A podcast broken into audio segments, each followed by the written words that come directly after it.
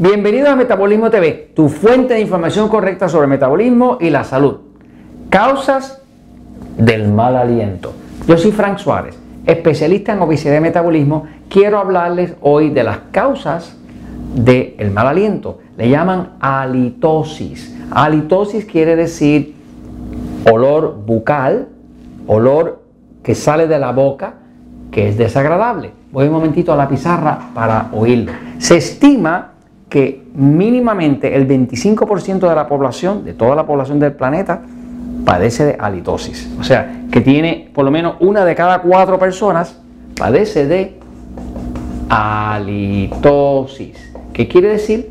Mal aliento, aliento bucal. Eso es lo que es la halitosis. Ahora, eh, cuando miramos bien el cuerpo, y lo entendemos, podemos ver qué puede causar la halitosis o el mal aliento bucal. Hay varias eh, razones. Eh, la más principal de todas es eh, mala higiene bucal. tiene que ver con el tema de que cuando uno come, algunas ah, partículas de comida quedan entre medio de los dientes pilladas. Cuando quedan pilladas y cuando uno duerme, que la boca está sin movimiento y con poca saliva, esas bacterias como tal, pues producen eh, fermentación. Cuando producen fermentación, producen ciertos gases que dan mal olor.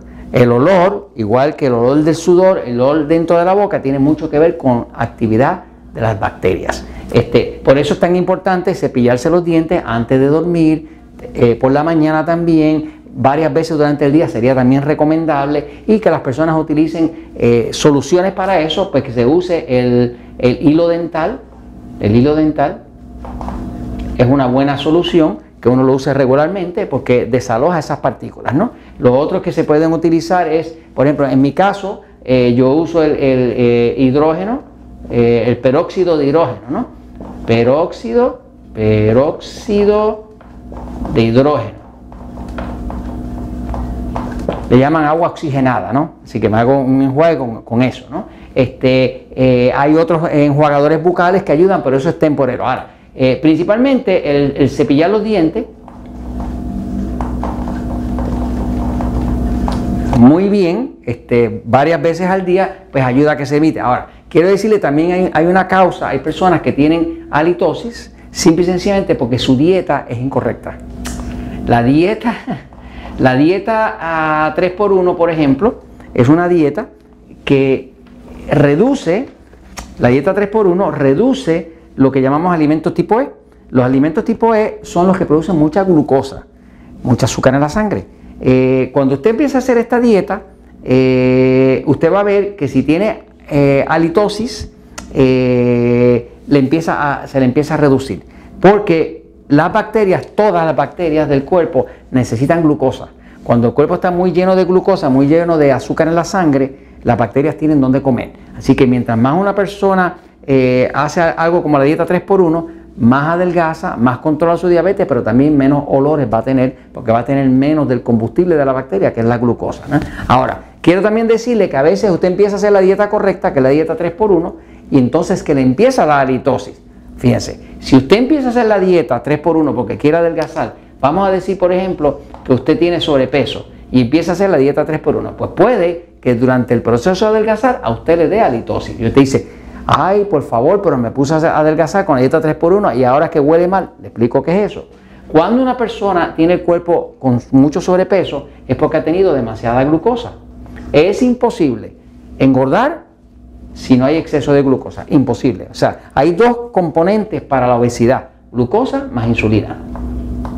Cuando hay mucha glucosa, que es el azúcar de la sangre, el azúcar de la sangre sube automáticamente el páncreas que está aquí va a producir insulina y eso es lo que crea la grasa. Ahora, si usted se pone a adelgazar con la dieta 3x1, puede que momentáneamente le dé halitosis, que sienta ese mal olor. Eso viene por lo siguiente, es una razón completamente distinta.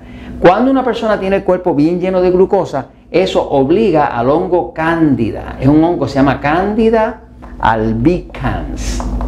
Cándida albicans es un hongo que todos lo tenemos, pero es el hongo de los 500 y pico de hongos distintos que hay en el cuerpo, este es como el más agresivo y el que más se beneficia de que usted coma pan, harina, arroz, papa dulce. Así que cuando usted empieza a comer demasiado de estos alimentos, pan, pasta, harina, arroz, plátano, eh, eh, papa, tubérculos, cereales, azúcar, dulce, chocolates, leche, todo ese tipo de alimentos es alto en carbohidratos refinados. Eso va a subir la glucosa y cuando sube la glucosa eh, va a crear mucho hongo cándida.